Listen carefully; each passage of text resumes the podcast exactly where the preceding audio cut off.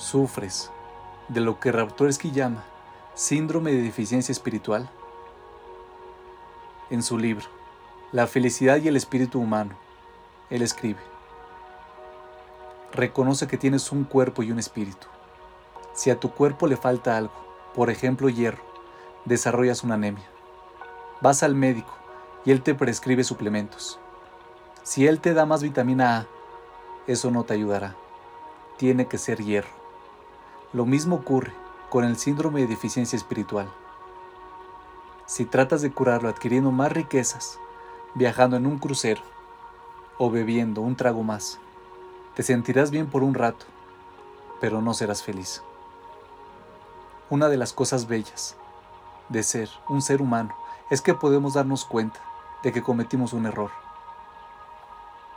Una vez que entendemos que estuvimos arruinando nuestra propia espiritualidad, entendemos que tratamos de llenar el vacío con las cosas equivocadas.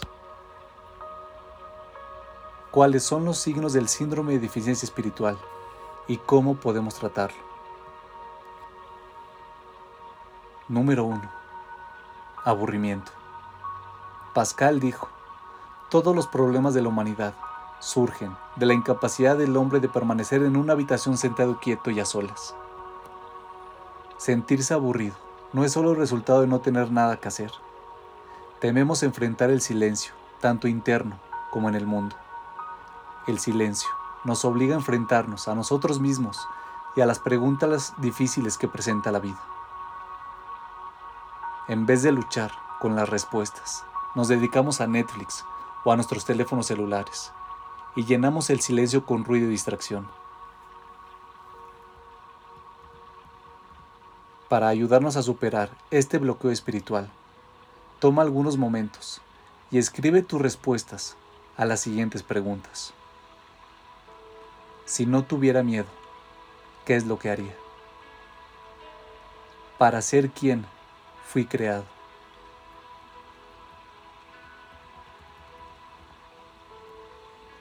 La número 2. Falta de empatía un signo significativo del síndrome de deficiencia espiritual. Es estar envuelto en tus propios problemas, al grado en que no puedes ver ni sentir el dolor de los demás.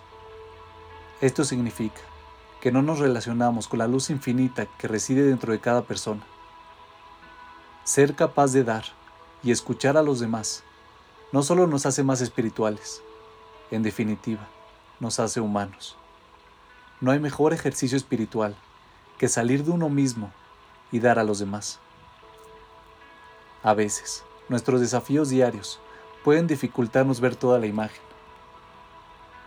Pero pensar sobre estas preguntas puede ayudarnos a ganar más perspectiva.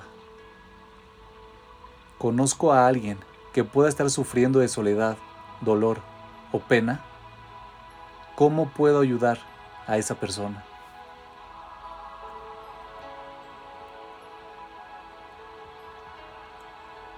La número 3. Preocupación por lo material.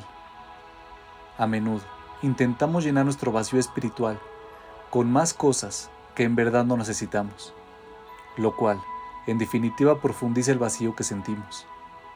Podemos tratar de aliviar el vacío comiendo de más, navegando por internet o con atracones de películas.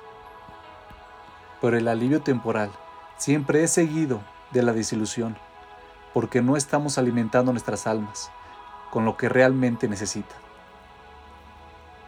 El síndrome de deficiencia espiritual, en cierta manera, es un regalo. Es nuestra alma avisándonos que tiene hambre y necesita ser alimentada, no con calorías vacías, sino con genuino significado y propósito que llene nuestra esencia interior. Rosh Hashanah es el momento para obtener claridad sobre lo que realmente nos importa. Cuando comienza un año nuevo, tenemos la oportunidad de examinar quiénes somos realmente y quiénes queremos llegar a ser. Piensa en esto. ¿Cuál es el legado que espero dejar en este mundo?